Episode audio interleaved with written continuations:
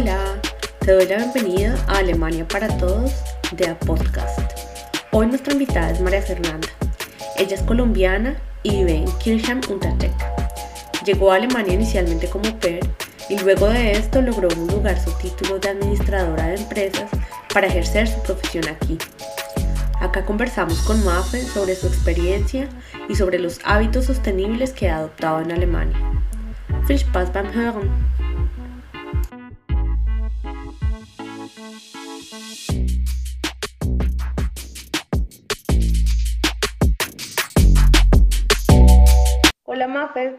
Hola. Bueno, muchas gracias eh, Mafe por estar hoy acá.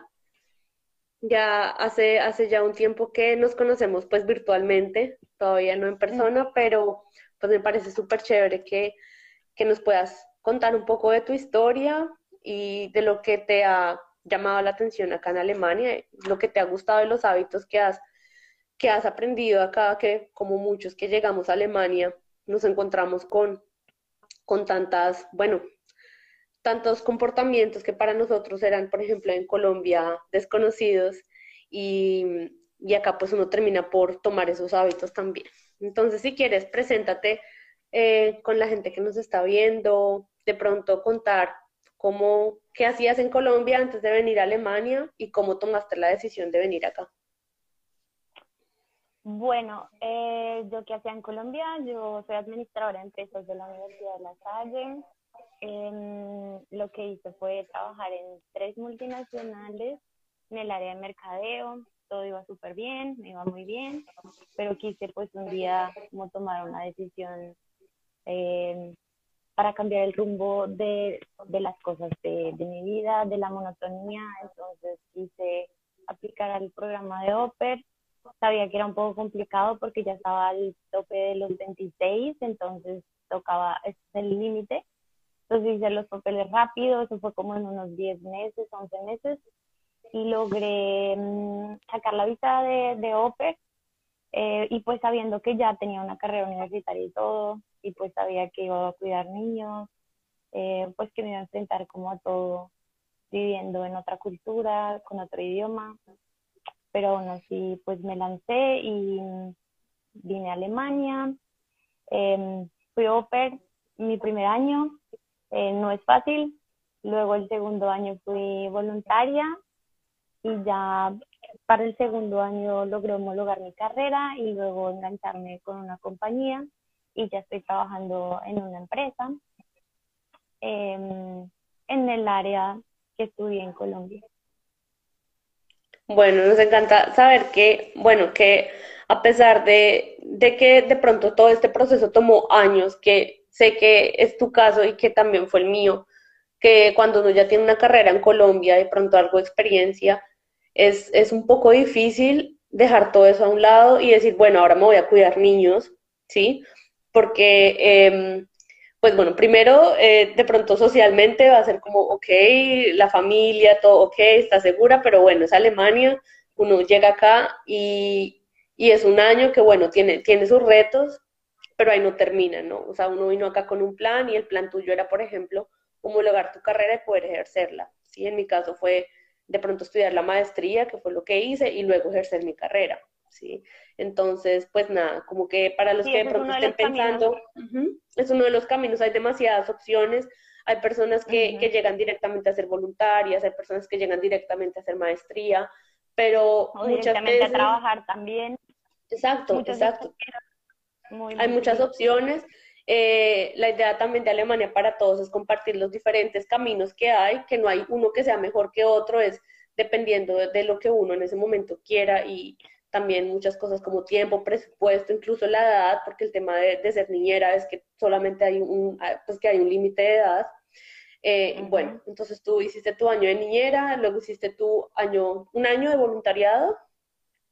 Sí, hice ocho meses, eh, sí, hice ocho meses y por casualidad de la vida y por mucha, la verdad, suerte que también tuve, conocí un empresario y pues él me ayudó para que pudiera trabajar en la empresa de él. Exacto. Cuéntanos de pronto a grandes rasgos cómo fue el proceso de homologación de la carrera, porque ese es también un tema que nos preguntan mucho, sobre todo una carrera como administración de empresas, que, que bueno, es, eh, es una carrera que muchas personas estudian. Entonces, eh, ¿cómo fue ese proceso?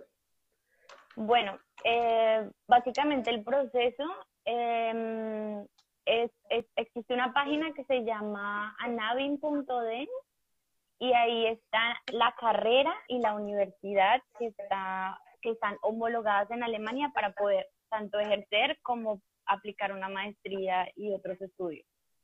Entonces, la universidad estaba ahí y la carrera, entonces por eso ya era que, eh, o sea, se podía homologar el título. Lo que es extra es el Anarkenon, que eso sí es como extra, pero para el trabajador, ¿sí? Eh, perdón, el trabajador no, sino el, el empresario, porque ya como que es un soporte eh, como más fuerte de que efectivamente la carrera sí está homologada, ¿sí? Em, y aparte como que te transforman las, las, em, las calificaciones y todo eso de, de la universidad, de cómo te fue. Entonces por eso el empresario puede ver todo eso a través del Anarkenon. Pero existe también el Anavin, que es algo simple, que es solamente una lista, y si está ahí, es homologable, ya. O sea, ya es, es como un plus la Narquenon. Yo no tuve que hacer eso porque realmente el empresario me dijo como, eh, ¿es necesario hacer eso? Y yo, pues creo que no.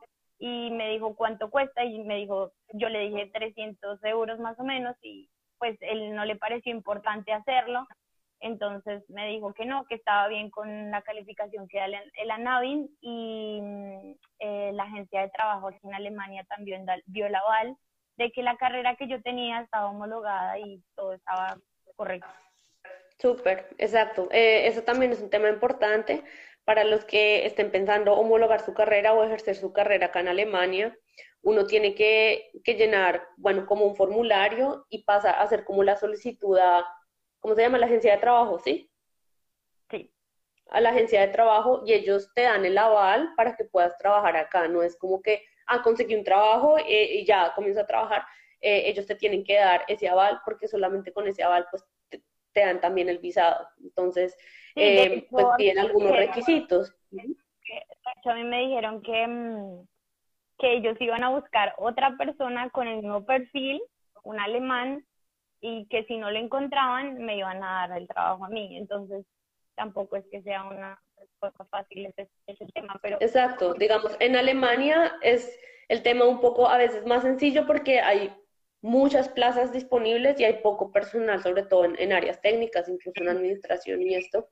Entonces, como que hay más chance. Conozco de países como Suiza que hay muchos filtros, como que primero tienen que encontrar que no haya ningún suizo que pueda llenar esa plaza. Luego que no haya ninguna persona de la Unión Europea que pueda llenar esa plaza. Y así, entonces como que, claro, queda uno como como esperando a que de verdad no haya ninguna persona delante de uno, pero digamos en Alemania eso, bueno, no es tan sencillo, pero bueno, si tú reúnes los requisitos y llevas tu contrato de trabajo, pues casi siempre si uno tiene un, una buena relación con el empleador, si él, él, como que te ayuda ahí un poco también a, a, llevar a cabo ese proceso llamas todo el tiempo porque a veces uno cree que en Alemania son súper eficientes, pero a veces se les olvidan las cosas. O sea, me ha pasado muchísimo con la extranjería y todo, y hasta que tú no llamas y presionas y eres un intenso y ahí fue cuando, ah, sí, te aceptamos, sí, efectivamente te vamos a dar el permiso, no sé qué, pero porque como que se le había olvidado y yo como... Eh, entonces simplemente es como persistir, persistir y ser intenso y hablar con todo el mundo y Sí, se logra. Eso, eso, súper chévere. Y ahora, entonces, bueno, ahora trabajas como administradora de empresas en una empresa de exportaciones. Cuéntanos un poco cómo de tus tareas, así en general, qué tipo de clientes tienes, porque sé que es como también una empresa súper eh, internacional, entonces como que, como que así a grandes rasgos, como los temas en los que trabajas y cómo te ha parecido el tema de trabajar en una empresa alemana. Eh, bueno, esta empresa, eh, cuando yo la conocí, hace dos años y medio era pequeña, o sea, realmente no había mucho personal, pero ahorita ha crecido un montón, gracias a Dios, como que todo ha estado viento en popa. Em, esta empresa se dedica a importar y exportar compresores, eh, pero compresores para producciones en masa. O sea, todo lo que requiera aire para producción de carros, producción de metales, o sea, toda producción que necesite aire, necesitan un compresor. Entonces, nosotros vendemos compresores em, eh, que los importamos de China, o sea, tenemos un Patna en China y ellos hacen los compresores para nosotros, los importamos a Alemania y en Alemania los exportamos a los otros países de, Europa en general, o sea, general. Pero tenemos eh, tenemos de, de otros países de fuera de Europa también, otros clientes. ¿Qué me encargo yo? Eh, pues de todo un poco. Eh, yo hago la exportación de la mercancía, cuando la mercancía va a otros países como a Israel, a Noruega, em, países em, que no pertenecen a la Unión Europea, ¿no? Entonces, toda la documentación de exportación. Em, todo el tema administrativo de albaranes, órdenes de confirmación, logística con el transportador del cliente que quiere recoger la máquina o si nosotros mismos organizamos el, transporte de la máquina. Em, en general son, sí, muchas cosas administrativas para la importación y la exportación de las máquinas. Mucho Pero te gustas mucho, te gusta mucho porque puedes aplicar todos tus conocimientos de administración y de logística. Sí, sí, exacto. Me gusta mucho porque soy muy organizada, entonces como que son como pequeños detallitos que no, no, la verdad no los olvido y estoy muy organizada, noto lo que, lo que me hace falta, eh, organizo mi día también, eh, ya, me gusta mucho de por sí, también tengo mucho contacto con los clientes en Alemania, también, o sea, el 90% de mis correos son en inglés, em, me llaman solo en alemán, eh, y en español, porque tenemos muchos clientes en España, entonces también pues soy la única que habla español en la empresa, entonces pues les doy apoyo a ellos y también tenemos un técnico que ya se encarga como de ayudar en el tema de máquinas, que también habla español, es en español y entonces él, él les da soporte a estos clientes, porque en España no hablan ni inglés ni mucho menos alemán. O sea, no estoy generalizando, pero muy pocos hablan inglés, la verdad. Entonces, solamente como los altos gerentes y eso, hablan inglés. Eh, entonces sí, tengo mucho contacto con clientes, todo el tiempo con los chicos de la bodega, me gusta mucho porque es súper multicultural, la gente es de Rumania, de Rusia, y de Rusia no habla alemán, entonces tú hablas un poco inglés, entonces se torna muy chévere porque es como muy familiar, como multicultural, entonces en, en el área administrativa o en donde yo estoy, sí, solamente estoy con alemanes, pero me encanta mi, mi pausa porque es chévere hablar con otras culturas y reírnos también un poco y no hablar perfecto alemán también es muy válido, no tienes que no tienes que ser perfecto, realmente tienes que mostrar la dedicación que le pones a todo, eh, que el jefe o el dueño sepa que tú estás ahí, como que estás pendiente de algo, que si no entiendes vas a preguntar. Lo importante siempre es eso, estar como muy despierto. Eh, a los alemanes les gusta mucho el trabajo de nosotros, los latinos, porque somos muy dedicados, la verdad, porque ellos saben que uno se quiere quedar aquí. Entonces, obviamente tú das lo mejor de ti para poder quedarte, porque es que no es igual que un español venga aquí porque es un español y necesita una visa, ¿sabes? Entonces, como que nosotros valoramos y nos valoran mucho nuestro trabajo a ellos al darnos la oportunidad y nosotros pues demostrar pues todo, todo lo que podemos dar. Entonces, he escuchado muchas cosas positivas de nosotros en esos, en esos aspectos. Porque, claro, nosotros estamos entre visa tras visa, que la homologación, que no sé qué, mi primera visa de trabajo fue por dos años y ahorita ya la recibí otra vez por otros tres años más. Entonces, ahí uno va escalando y uno, pues, va ganando muchos puntos. Por ejemplo, yo, eh, o sea, me siento muy, que soy muy dedicada con mi trabajo y entonces digamos, la posibilidad también de, de que uno pueda no trabajar un 100%, sino un 80%. Entonces, esto em, me llamó mucho la atención hace un año y en diciembre em, me dijeron que podía trabajar de lunes a jueves. Entonces, eso, pues es un premio, o sea, realmente una alegría para mí. Yo trabajé muy fuerte en el tiempo de corona, bueno, todavía estamos en corona, pero cuando estaba así muy fuerte ya, que estaba tremendo, eh, realmente yo lidié con muchas cosas en la compañía, los jefes estaban en home office, yo la única que no, entonces creo que ellos también se dieron cuenta como de mi trabajo y por eso me, me dieron como este, este, ¿cómo se dice? Ese proyecto que yo tenía para este año, porque también quiero hacer otras cosas. Tú tienes también hobbies y hay cosas que no puedes hacer en semana o que el fin de semana te queda muy complicado también.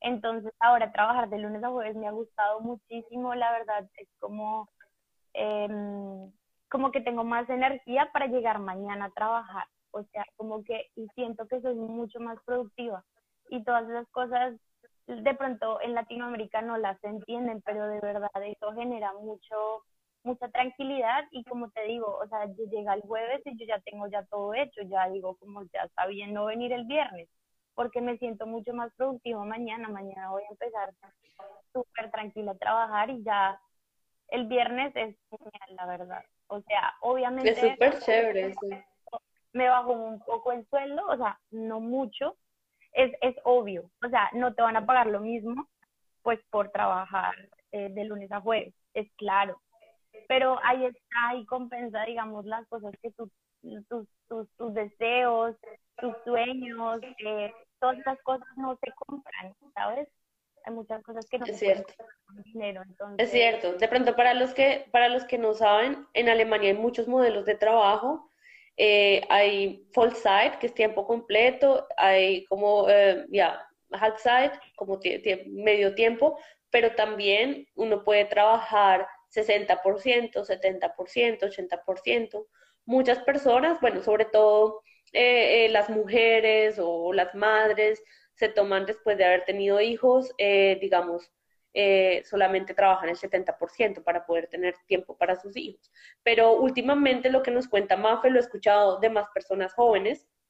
Eh, tengo un amigo que él es ingeniero civil, pero su hobby siempre ha sido la música y él quiere ser de hobby, él es baterista y él tiene toques y, y se dedica también a la música y él tiene un muy buen trabajo acá en Alemania y entonces él redujo su tiempo creo que al 70% tiene un buen sueldo y el resto del 30% se lo dedica a la música, que es su hobby. Y es algo como que también, como tú cuentas, tú también tienes hobbies, tienes proyectos, y si trabajas cuatro días a la semana y tienes tres de, de tu tiempo para ti, como que eso también te llena mucho, como tú dices, te da energía, puedes alcanzar a hacer todas las cosas, pues, tus proyectos privados, familiares, incluso eh, todo lo de la casa, household. Cuidarte, cuidarte también, hacer deporte, comer bien, preparar una buena receta, porque finalmente uno, mira, en esta pandemia uno tiene que cuidarse muchísimo a nivel de salud, comer bien, comer nutritivo, no andar en afanes.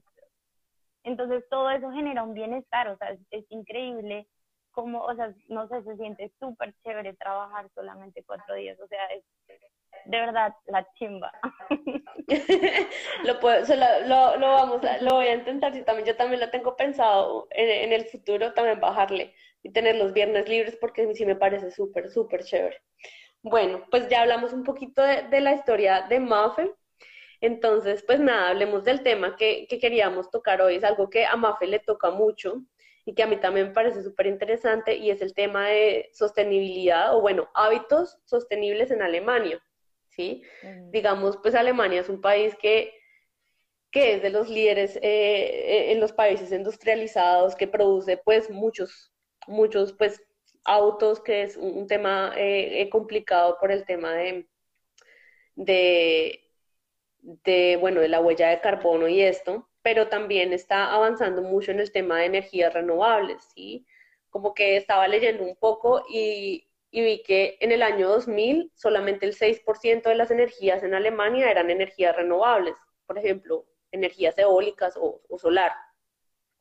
y hoy en día es más del 45%. Entonces, como que en los últimos años le han metido mucho al tema de energías renovables, como a nivel como macro, pero también si tú ves hoy en día los hábitos de los alemanes o las personas que viven en la Alemania, eh, desde las pequeñas cosas, la gente está más consciente del tema del medio ambiente, ¿sí? del tema del consumo, del tema de, de de producción, de todo esto. Entonces queremos hablar un poquito con Mafe, como, como de cuatro temas, de pronto como que si tú quieres también, ahí vamos, ahí vamos charlándolo, que era uno como el reciclaje en Alemania, la moda, la alimentación y los transportes, que no. Entonces, si quieres, cuéntanos un poco cómo es tu, tu experiencia respecto al reciclaje. Bueno, a mí me parece súper, súper increíble, de verdad, aquí como Alemania eh, separa los residuos y también me sorprendo mucho cuando voy a otros países de la Unión Europea y no hacen lo mismo. Y digo como, pues si son de la Unión Europea, pensaba que pues también manejarían lo mismo. Por ejemplo, es el caso de Italia, que ellos no tienen este, este el envase el, el, el envase plástico que vas y lo pones en la máquina y te da dinero, bueno, el ticket para comprar algo en la tienda o para que te vuelvan el dinero. Eso me parece, o sea, como que me sorprende mucho que Italia, siendo de la Unión Europea, no tenga estos hábitos como, como lo tiene, digamos, Alemania, Austria, eh, Suiza. Entonces, digamos que ese tema de, de, de poder reciclar me parece súper genial. De hecho, eh, aquí muy cerca de mi casa hay un, ¿cómo se llama? Un recycling hub. Entonces, o que no puedes poner en el contenedor de... Entonces, por ejemplo, son cables, pilas, eh, no sé, eh, este, este, no sé, como... Eh, ¿Electrónicos? ¿Como elementos electrónicos? Exacto, pero también no vidrio, sino como macramé, como, no, el macramé? Estas cosas ¿Fibras? ¿Fibras? Sí. O sea, un vidrio también, por ejemplo, un vaso, y tú no sabes dónde poner esto. Esto es, a veces es un poco complicado uno saber realmente dónde puede... Ah, es como cerámica, como platos. Cerámica, eso, eso, eso, cerámica. Entonces, bueno, como ya sabemos, existen cuatro, ¿verdad? eh, cuatro tones, eh, basuras, eh, ¿cómo se dice? Se me, se me Residuos, se, clasifica como en cuatro los residuos, sí. Sí, exacto. Está el bio, que es donde se ponen todo lo, todo lo, lo de las cáscaras, eh, de pronto las cositas que picas, eh, frutas o algo así como dañaditas, tierra. Eh, ojo, no son huesos, los huesos no los puedes poner en esta basura, sino se tiene que poner en la negra, eh, eh, todo lo que se pueda hacer compost, todo lo que pueda, pueda hacer compost y luego se mezcle con tierra y bueno, en fin. Eh, ese es el bio, el, el que el, el, el azul es de solo papel y cartón. Y pues que todo el mundo ya sabe cuál es el papel y cartón y lo importante es que digamos no se pongan como cosas como estas como el que tengo pedacitos plástico y que no estén sucios también. Exacto. hay, una, hay una mm, controversia con el tema de las cajas de pizza, porque, o sea, esas no se sabe dónde ponerlas y la gente las pone en el papel, pero es que eso ya tiene grasa. Y el hecho de tener ya grasa, eso ya no hace parte de la basura de papel. Se tiene que poner en el, en el, en el rest, que es la, la, el tone negro, el de la basura negra si no está lleno de, de, grasa y si la pones en el blanco, en el, en el azul, donde pones todo el papel. Eh, ¿Qué otras cosas? El, el amarillo, que ya sabemos que es plástico, realmente es plástico. Residuos plásticos, sí, envases, plásticos, Em, y bueno, lo mismo que no esté sucio. Acá siempre, o sea, uno se termina el yogur o lo que sea y siempre limpiarlo, como que esos hábitos de tomarse un minuto o 30 segundos de echarle un poquito de agua y que no se vaya con el residuo, es algo que uno también como que acá aprende a hacer, porque pues es como sentido común, ¿no? lo que dice es que limpies el envase para ponerlo en la, en la, en la amarilla. En plástico, sí. Mira que ayer estuve viendo un documental y decían que no era necesario porque de hecho donde va ese, ese, ese mm, lo lavan. lo lavan, de verdad. Okay. Por eso dicen como que no es necesidad que los laves, sino simplemente pones todo lo que es plástico ahí en, en la bolsa amarilla. Sí. Em, ¿Qué más? Eh, lo chévere es que también existen los contenedores de vidrio, que son otros, en, en, en, Alemania están distribuidos en cada esquina, ¿no? Como contenedores. Entonces ahí puedes poner el, el, el vidrio blanco, el vidrio verde, el vidrio café.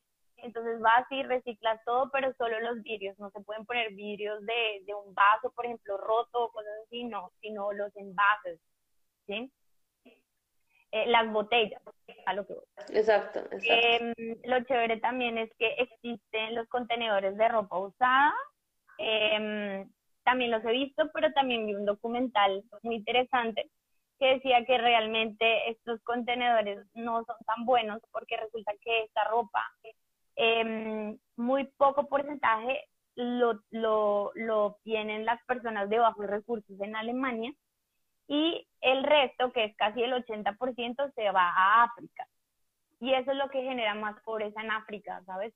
Como que ir a, o sea, como entregar tu ropa allá y saber que va a África y todo el mundo eh, está tratando de vender en África esa ropa. Sí, y exacto, que, que no, va, no va a África a, a que la regalen, sino que son como unas mafias que recogen esa ropa y la revenden. Entonces, no es como, como súper, súper amigable, digamos, ni social ni, ambientalmente. Sin embargo, hay de esos containers, algunos que son como de algunas organizaciones como, como alemanas, como por ejemplo Colping o algo así, que son ya muy específicas y ellas se encargan de, de lavarlo y tienen bancos de ropa y donde va la gente de escasos recursos y pues la compra, o sea, ellos la tienen que comprar, pero vale, no sé, dos euros una camisa o un euro, entonces como que ellos sienten que, que la compraron y es algo diferente a, a los contenedores de pronto de la Cruz Roja, que son como los que se van todo, casi todo para África. Sí, pero gran porcentaje la verdad es que se va a África y eso tampoco es bueno. O sea, eso eso sí, realmente los africanos viven de eso y hay una cosa súper chistosa porque hay un africano, mitad africano, mitad em, francés, y él va, o sea, es chistoso porque él va hasta África y mira esa ropa. Y él lo que hace es transformarla y venir a venderla aquí a Francia. Y la vende pues por un montón de dinero porque es vintage. Entonces es muy chistoso como ese ciclo había estado aquí en Europa, se fue a África y volvió. Qué loco, sí. Sobre todo, creo que... A veces pienso que es mucho más chévere realmente que se reúnan entre chicas o en un flomar, que son los, los mercados de pulgas, como se llaman en Latinoamérica, y eh, uno haga el recambio o, o, o lo compre, ¿sí? a un precio más bajo. Eso es cierto, ya que estamos tocando el tema como, como el tema de moda sostenible. Hay muchas marcas pues de fast fashion, así como, como súper baratas, eh, no vamos a decir nombres, pero bueno, las ropas típicas que, que, uno compra así barato. Eh, creo que la gente un poco mayor alemana no, compra casi de esa ropa, sino que le dan mucho peso al tema de, de que sea como fabricado de pronto en Alemania incluso, que sea un comercio justo y compran como que la marca no cara de renombre, sino que sea buena calidad, que sea hecho en Alemania. Sobre todo la gente joven es como que tienden a comprar más, más en general fast fashion, pero como tú dices, hay mucho, muchas oportunidades que uno tiene de comprar de segunda, de intercambiar entre amigos. Digamos, algo que me sorprendió acá es que, eh, por ejemplo, cuando yo era niñera, la familia, muchas veces cuando las niñas eran pequeñas, ellas no compraban ropa. Ellas se rotaban como con todas las amigas que tenían niños en la misma edad y le daban la ropa de los más grandecitos a los más chiquitos y se la rotaban y que eso en Colombia de pronto sería como, oh, no, uno siempre le compra la ropa a sus hijos. Sí, pero acá unas personas, digamos, con dinero y que hacen eso y es lo más normal, rotar ropa porque es que un niño usa una camiseta y al otro año, al otro año ya le queda pequeña. Sí, entonces se la rotaban entre amigos, me parece súper interesante. Eh, hay plataformas También como... pienso que eso es por el tema de que mm, en Latinoamérica usamos mucho más la ropa, supongo yo. O sea, compras algo y lo usas tanto, tanto hasta que ya se te dañe. Entonces, claro, eso es más difícil poderlo eh, intercambiar o vender.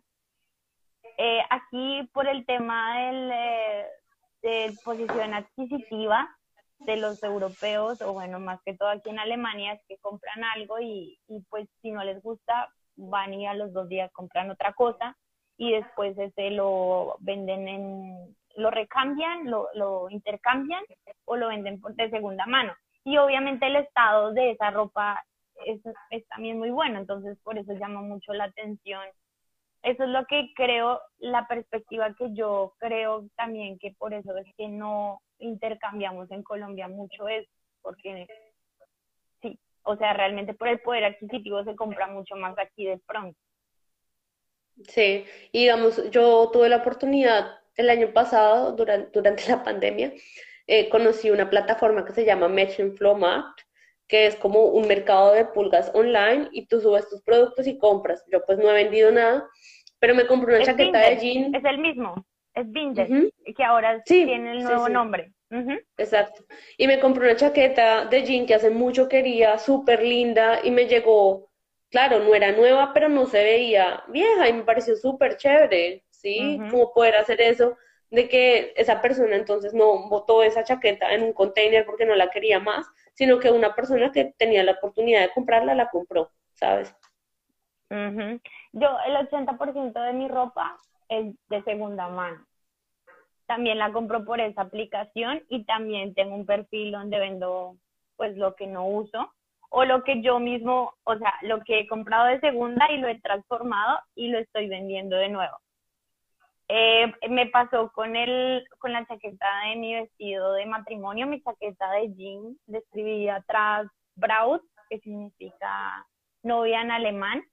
Y ese, esa chaqueta la compré en eBay Kleinanzeigen, que es una aplicación también para vender cosas usadas y muebles y de todo. Y la compré ahí y luego yo misma la pinté, la usé y dije como, Mira, de hecho nosotros tenemos un closet pequeño y yo no soy de las que me gusta tener muchas cosas. Mm, porque sé que si compramos un, un eh, ¿cómo se llama? Eh, un, este un closet grande, Un closet grande, entonces vamos a querer comprar más cosas. Entonces también es bueno tener algo pequeño porque sabes que como que si no le cabe, como que hoy toca empezar a rotar o intercambiar. O sea, es, es, es la idea, ¿no? Eh, y he vendido mi chaqueta hace tres días y, mm, y la vendí al doble de lo que la compré y obviamente porque tiene mi sello. porque claro, porque tú le escribiste atrás, yo vi súper lindo que tú le escribiste como Braut, como el, nombre de la novia, como Bride en inglés, sí. Eh, no, fue en alemán. En alemán, Braut. Súper bonito, exacto. Hay como cosas de ese tipo. Eh, y entre amigos, acá también es súper normal intercambiar ropa entre amigos. Yo he tenido amigas que se han mudado de un sitio a otro y me dicen, no, mira, esto ya no lo uso, o incluso... Eh, sí, como que lo quieres, la vecina de trabajo, me, mi timbre me dice, oye, tengo toda esta ropa, ¿quieres mirar qué?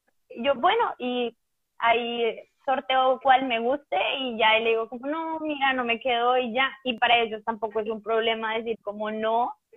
O sea, es súper relajado no tienen tantos tantos eh, como nosotros tenemos en Colombia, no sé cómo llamarlo, como, como quisquillosos, no sé, se me olvidó la palabra. Sí, como quisquillosos, como tanto tabú por la ropa de segunda, que de pronto en, Colombia, sobre todo, mm, sí, existe mucho aún. Eh, bueno, podemos hablar de pronto del tema alimentación. Digamos, yo tuve eh, la experiencia cuando yo fui niñera, la familia no consumía carne. No era por tema de ser eh, vegetariano, era un tema de salud, que el papá no podía consumir carne, entonces nadie comía carne en la casa. Y yo comí un año como ellos y me aterraba la oferta de productos vegetarianos que hay en el mercado. o sea, muchísimas cosas, eh, incluso salchichas, eh, jamones, quesos, o sea, muchas cosas vegetarianas o veganas que hay en el mercado y que realmente no valen mucho más que un producto eh, pues cárnico. Digamos acá, ser vegetariano o eliminar, bueno, las carnes o las leches, por ejemplo, también el tema de leche de almendras, leche de coco, leche de, de avena, es barato, o sea, se puede consumir y no es como que, que, solamente lo pueden pagar las personas muy ricas. Y lo que yo he tenido de experiencia, incluso es algo que practico en mi día a día, es que yo de pronto como solamente una vez carne a la semana y a veces ni siquiera como carne en la semana. Y es posible. Casi siempre eh, los, los restaurantes o, por ejemplo, las cantinas, se llama cantina el restaurante de las empresas, eh, siempre ofrecen un menú vegetariano, ¿sí? Y es algo súper normal, que uno no tiene que ser vegetariano para comer el menú vegetariano, es algo que ofrecen así para todo el mundo. Tengo, bueno, la situación, conozco a alguien que vive en París y es vegetariana, y en París no es así, en Francia no es así, el tema de, el bajo consumo de carne, que haya todas estas opciones en el supermercado y en los restaurantes, es algo que he visto muy, mucho acá en Alemania, que es muy aceptado. Sí, una de las cosas también que creo tu punto es que realmente em, la comida en Alemania es barata, es muy barata. O sea, el mercado, el mercado es súper barato. O sea, así compres eh, comida vegana o algo para eh, intercambiar la carne o algo que tenga que ver vegetariano, vegano, etcétera, también es de posible adquisición con el sueldo que ganas aquí en Alemania, ¿sabes? Eh, yo estuve hace un mes en, en Colombia y yo decía como aquí de verdad para comer bien tienes que ganar buen dinero. O sea, realmente es loco, una salsa, no sé, para, no sé, para sazonar una carne, 15 mil pesos. O sea, yo decía, como, ¿quién compra esto? O sea, es demasiado. O sea, me parece muy, muy cara la comida en Colombia, la verdad. Y si no tienes un buen sueldo, es muy difícil que puedas comer bien cosas. Entonces, que aquí también te da la posibilidad de poder comer bien otros, otras cosas que reemplacen a la carne, ¿sabes? Unas buenas frutas, verduras. Obviamente aquí no existen todas las frutas que hay en Colombia, pero aquí también hay mucha variedad de verduras y frutas que traen de otros países también que importan. Entonces, como que esa posibilidad de poder adquirir los productos, pues con el poder adquisitivo que tienen las personas, creo que es mucho más fácil que en Colombia esas cosas. Yo también dejé de consumir tanta carne porque mm, soy de una familia que como que es súper importante tener carne siempre en el plato, pero yo dije, no, ya, la verdad es que eh, cuando vives ya en otro país ya te llenas de otros de otras culturas de otros em, pensamientos ideas. Entonces como que ya vas reemplazando todo eso y como que ya te vas dando cuenta que también puedes comer otras alternativas y cosas también súper ricas. También la manera que cocinan acá es diferente. Por ejemplo yo me, he dado cuenta que aquí usan más el horno entonces hacen más eh, verduras al horno y cosas así y darnos cuenta que en Colombia no todas las casas tienen un horno. Entonces, eh, porque el horno también genera, o sea, eh, consumo de energía. Energía. Entonces, eh, todo eso, ¿sabes? Como que todo eso es muy comparativo como con países de Latinoamérica, el tema de la comida, ¿ya? Otra cosa que te quería como aportar aquí es como el tema de que em, eh, también es importante como comprar comida que no tenga tanto empaque.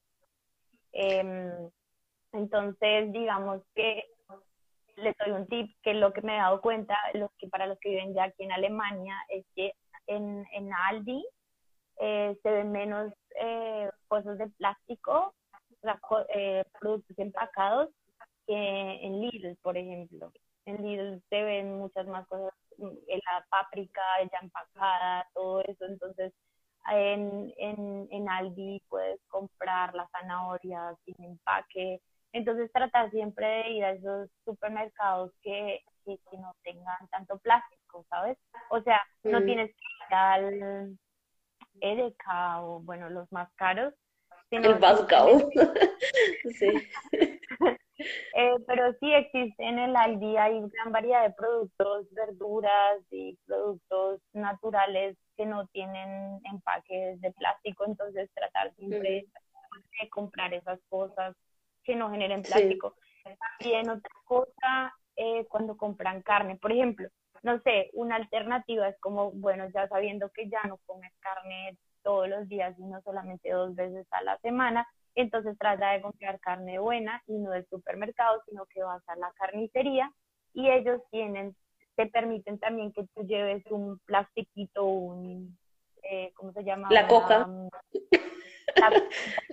para que puedas meter ahí la carne y eso es una alternativa para no, no generar más plástico, porque el plástico, pues como todos sabemos, es un problema mundial. Exacto. Ahora que, que hablas del tema de la carne, ese es un tema muy controversial en Alemania, porque hay, bueno, como, como cerca a Colonia, quedan los mataderos así súper super grandes y los sueldos son malísimos y contratan mucho personal de tipo de, de Rumania, de Ucrania, de países de, mm.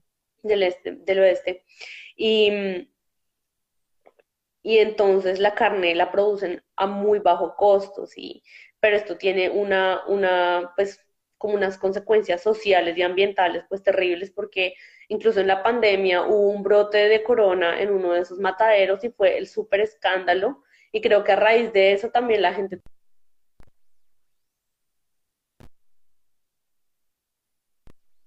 condiciones laborales de las personas que trabajan ahí, porque como que literal trabajaban en hacinamiento y esto, y, claro, y producen la carne súper barata y la gente, pues uno ve una carne barata y uno tiende a, ah, bueno, barata la compro, pero, em, pero pues tiene, tiene un precio, ¿no? Tiene un precio ambiental y social. Entonces, como que... Los empaques de la carne, hay uno... Exacto. Y desde eso le, le pusieron como una estampilla a las carnes que tiene como, creo que son cuatro niveles, ¿sí? Como uno, dos, tres, cuatro, que clasifica, eh, creo que las, las condiciones eh, en que se produjo la carne. Entonces, si es uno, entonces es, es, lo más bajito, creo, muy bajo, o sea, la produjeron súper barata, que los animales viven hacinados, como que dos es como la carne barata, barata es como de uno. El pollo casi siempre es dos porque son todos los pollos así esto. Pero cuando ya pues compras algo un poquito de calidad bio, de, de una calidad un poco más alta, ya puede tener tres o cuatro que son como, ok, el animal tiene tantos metros cuadrados de espacio, está al aire libre, o por ejemplo los huevos también los marcan. Es diferente si tú compras huevos de gallinas de, de ¿cómo se llama esto? De, de, no, de establo, ¿no? ¿Cómo se llama? De, o sea, de gallinas encerradas, o, o, si las compras de huevos de gallinas que estén al aire libre, en el pasto, pues. Entonces, como ese tipo de temas son, son cositas, son detallitos que, que están en el día a día, pero que en la mente alemana ya, y cuando uno vive acá, como que ya está ahí, como que tú ya te fijas en la estampita, tú ya te fijas en los precios. Eh, de hecho, las vaquitas, las vaquitas que matan para la carne de baja calidad son las vaquitas más exprimidas, que más le exprimieron leche. Eso lo estuve y Sí, la leche, la leche también es un tema muy, muy controversial.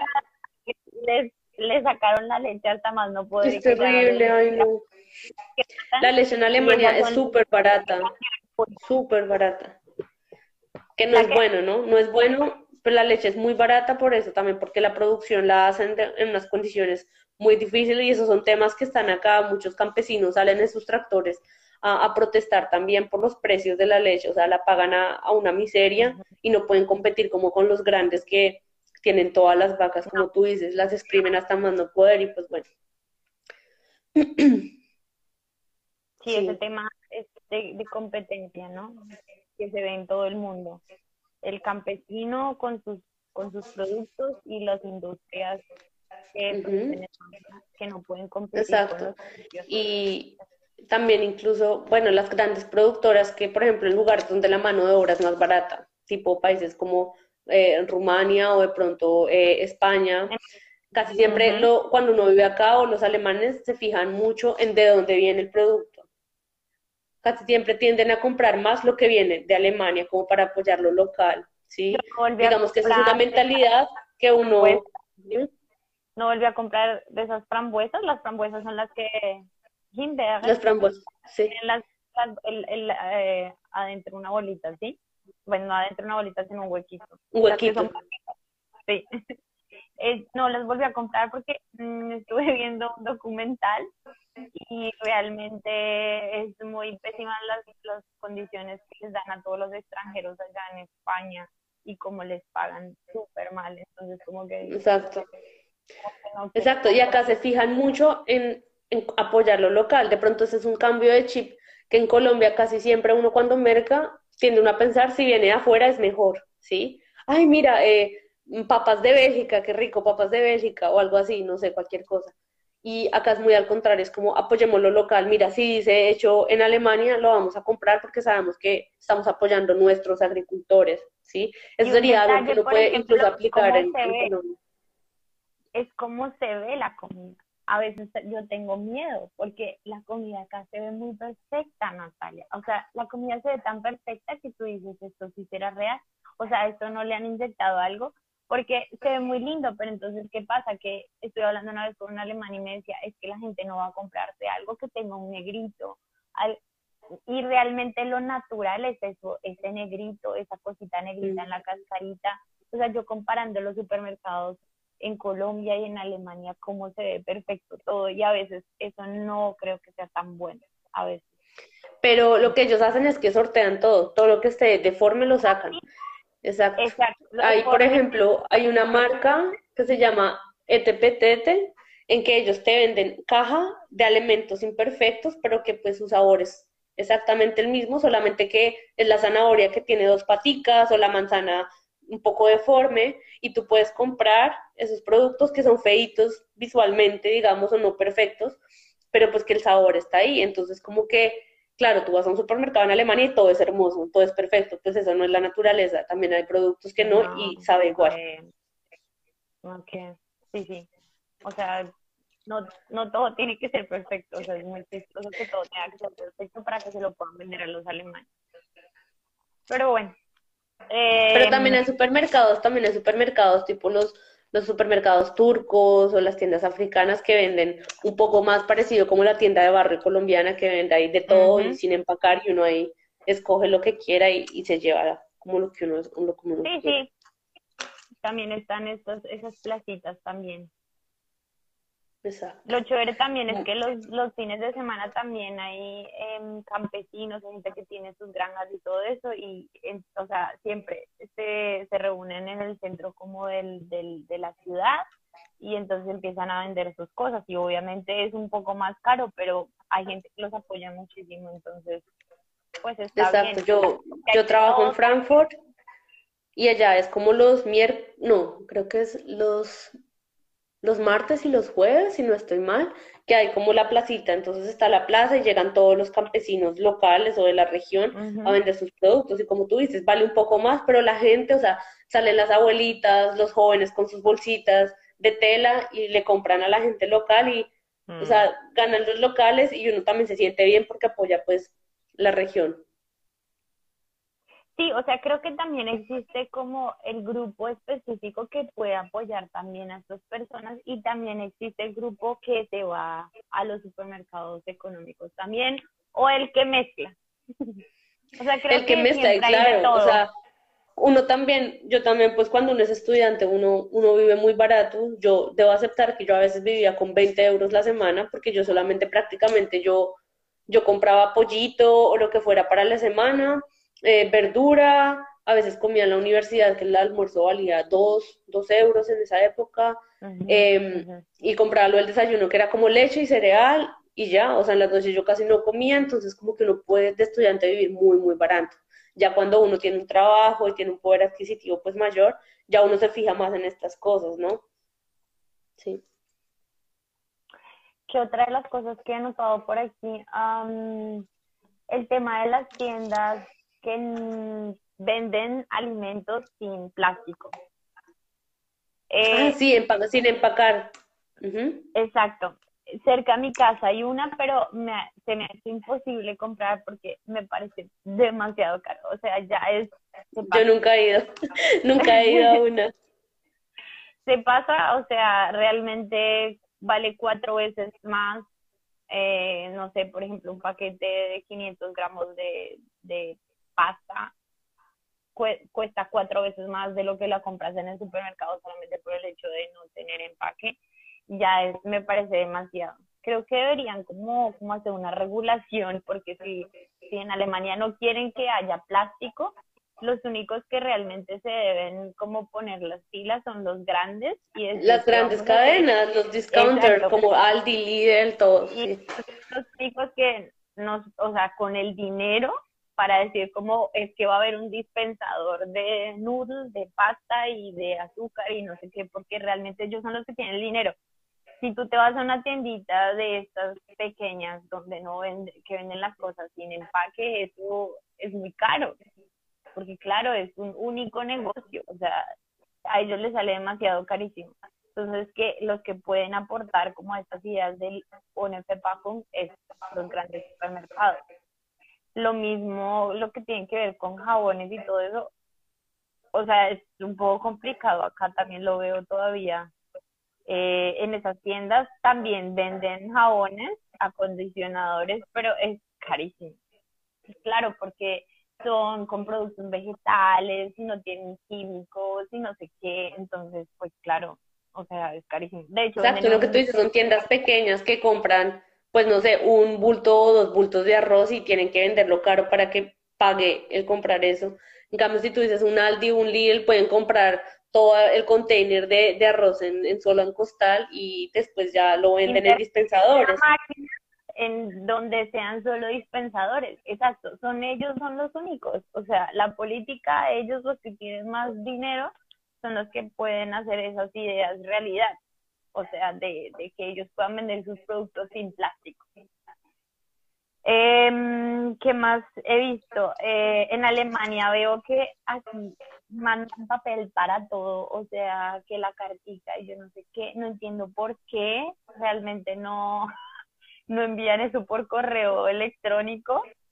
Acá em, aman, aman el fax y aman el correo postal. Y en Colombia que estamos acostumbrados a que no hay correo postal y que todo es por, por internet o que pues los, los recibos de los servicios es lo único que llega en papel, pero acá es todo, o sea, cuánta carta, cuánta información, todo es por correo postal y pues el banco manda y uno tiene así una rume de hojas o sea, es terrible. O sea, calificación cero para Alemania en ese aspecto.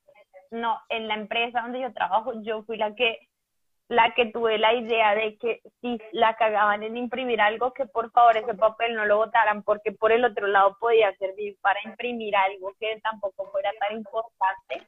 Entonces yo soy la, me dicen Greta María por este nuevo sistema.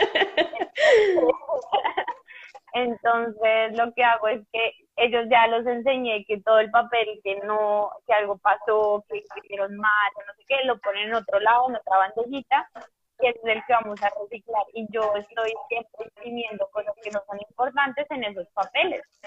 Entonces, porque veo que a la gente le importa, o sea, la, o sea, digamos en el, o sea, para nuestra cultura creen que no, solo son no pero no todo el mundo.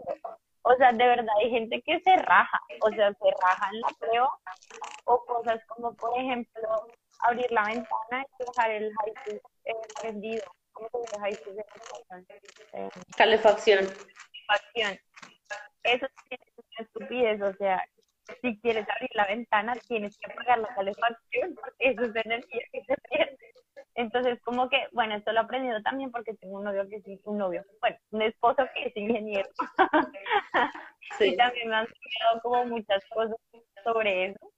Em, pero sí, o sea, la gente se raja así, no crean que la gente es muy perfecta con todo eso. Y a veces, a veces con el tema de como Alemania últimamente está usando muchas energías renovables y hay energía eólica y hay energía solar entonces muchos dicen, bueno, como es energía eólica, pues puedo usar toda la energía que quiera.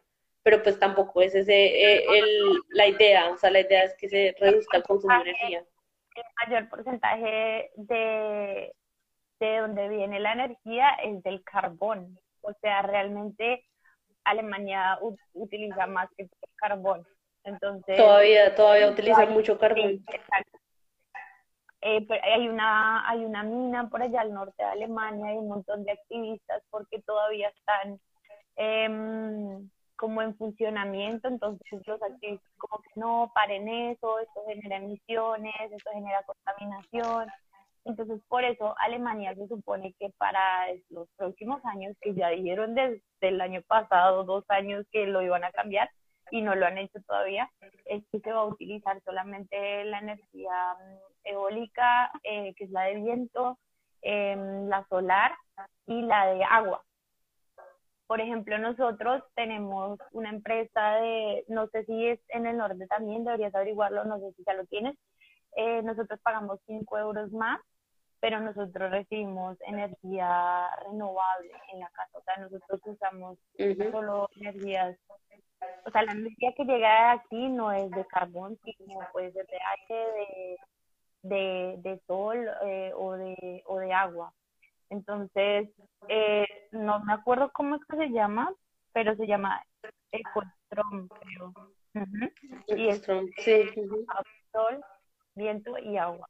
Entonces solamente piénsalo, o sea, pagas, pagas 5 euros más y estás contribuyendo también a, pues a no usar energías que, que no aporten al medio ambiente. Exacto, el tema de energías, hablando también un poco al respecto del tema del transporte, y es que, bueno, Alemania es uno de los, o bueno, sí, como de los, de los smart fuel, de los que lleva la delantera en tema de producción automotriz, y pues los autos son de, los, de las cosas que más contaminan, ¿no? Entonces el tema, el tema de, de reducir eh, los viajes en auto y reducir la producción de auto es un tema muy caliente políticamente hablando, pues porque las grandes empresas, eh, no sé, Porsche, Mercedes, BMW, Volkswagen, pues todos son empresas alemanas y contribuyen mucho pues al producto nacional, ¿no? Entonces, siempre que hay pues es la industria que mueve el país. Realmente es la industria que mueve, es la industria que mueve el país. Entonces es muy difícil porque muchas, muchos, eh, muchos, bueno, el Partido Verde y muchas eh, iniciativas políticas, cualquiera que toque el tema automotriz, es un tema muy, muy delicado y muy controversial porque, claro, la industria automotriz es la que mueve el país, ¿sí? Eh, pero ya está empezando, o sea, ya ahorita claro, salió, salió Tesla y ahorita Tesla construyó esta mega fábrica eh, de producción de autos en Berlín o cerca de Berlín. Entonces ya como que le tocó a las automotrices alemanas también meterse a la tarea y ahorita están que producen autos em, eh, eléctricos, híbridos.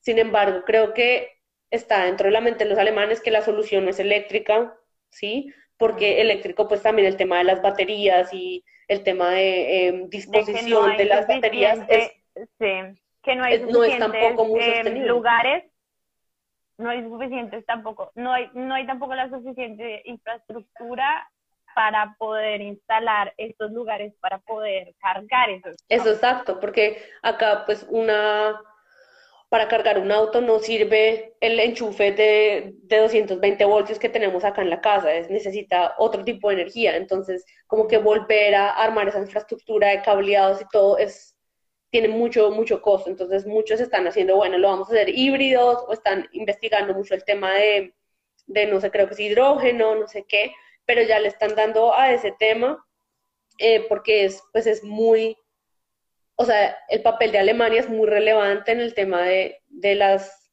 del transporte limpio. Entonces lo que hace Alemania ahora, eh, bueno, yo trabajo en, en, el área de transporte, entonces eh, están ampliando la infraestructura, ¿no? O sea, no sé, comparando con otros países, con Estados Unidos, que uno tiene que tener carro, sí o sí, porque a ningún lado puedes llegar sin carro o sin tren o, sin, o en bus, que es muy difícil como conectarse, ¿no? Eh, en Alemania pues no es así, o sea, hay trenes que a veces traen atraso, que a veces tienen problemas, sí, pero hay una muy buena infraestructura férrea, sí, hay muchos rieles, hay muchos trenes, hay, trenes rápidos, hay trenes, eh, el lechero que para en cada pueblo, eh, trenes de cercanías, dentro de las ciudades, así sea una ciudad de, de 200 mil, 300 mil habitantes, hay un muy buen sistema de metro, de buses, ¿sí? de tram. Entonces, muchas personas dentro de las ciudades, eh, como las capitales y las ciudades intermedias, no usa su auto, ¿sí? Y, se, y teniendo tantas opciones, pues la gente dice, no, o sea, el auto lo tengo ahí cuando vaya a hacer el paseo lejos, pero entre semanas yo al trabajo me muevo en transporte público o en bicicleta, porque también hay muchas opciones. Lo que tú haces, Mafe, hay, hay el, el pues como, como el swap para las bicicletas al lado de los autos, o hay el Radweg, entonces la gente puede... todos los días al trabajo. Los únicos días que sí no puedo es realmente cuando hay nieve, porque en bicicleta de con nieve es súper peligroso, te puedes caer, bueno, en fin.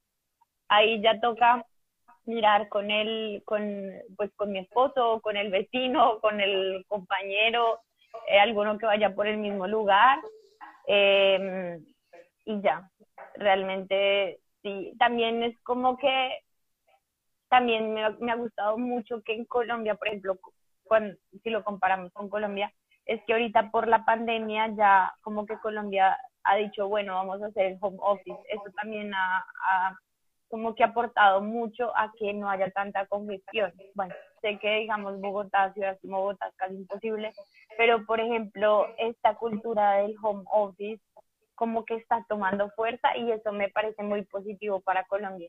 Y bueno, también es porque aquí se ve mucho eso del home office, entonces hay como mucha más, más posibilidad de quedarte en tu casa y, sin, y si vas al trabajo entonces vas en un tren, si vas solamente dos veces por semana entonces vas en un tren porque ya no vas en un auto, entonces todas esas, sea la posibilidad de, de tomar esas decisiones y no usar un auto, ¿no? Ya. Exacto, exacto. Digamos, eh, yo, bueno, trabajo para, para, la, para la empresa de transporte de la ciudad de Frankfurt y, y veo cómo, cómo está construida esta infraestructura y que casi todos estos vehículos son, son eh, bueno, son eléctricos, sí, o sea, no, no están usando eh, combustibles para, para el transporte, entonces al final también hay unos, incluso creo que hay dos o tres ciudades en Alemania que hay buses que son solamente eh, se, se, movilizan solamente por energía solar y tienen paneles arriba y se mueven. Claro, la vaina no anda súper rápido, pero es posible, ¿sí? Entonces, eh, aquí ya, ya se están haciendo muchas cosas en tema de transporte, la conciencia del tema de, de las bicicletas, como que desde cuando son niños les enseñan las reglas para cruzar una calle, que, cuál es la señal cuando vas a girar hacia la derecha, pone la mano derecha, hacia la izquierda, pone la mano izquierda, cómo paras, cómo te comportas como una parte de, de pues, del, del, tráfico, pues. La seguridad vial, los enseñan mucho desde chiquitos como que, como que cargar la, la luz correctamente, que usar un chaleco, eh, ya, eso es pura cultura, la verdad. Exacto, y eso pues cuando uno viene a, a, vivir acá, uno pues lo va aprendiendo con el tiempo, ¿no? Y se va dando cuenta de tantas cosas que, que son positivas ¿sí? Y que uno, uno pues asume también estos hábitos que son, pues son, aportan un poco a, hacer, un, hacer mejor el, por lo menos el lugar donde uno está, que sea, que sea ambientalmente sostenible, eh, lo que tú dices, o sea, desde las cosas pequeñas como comprar un producto que no tenga mucho plástico, desde que uno recicle, o sea, a mí me da mucho dolor cuando voy a Colombia y tengo que echar todo en la misma caneca, porque uno ya vive acá algo tan diferente y uno llega allá y uno dice, qué tristeza, ¿sí? Que todo va al mismo, al mismo poner o a, Doña Juana o no sea.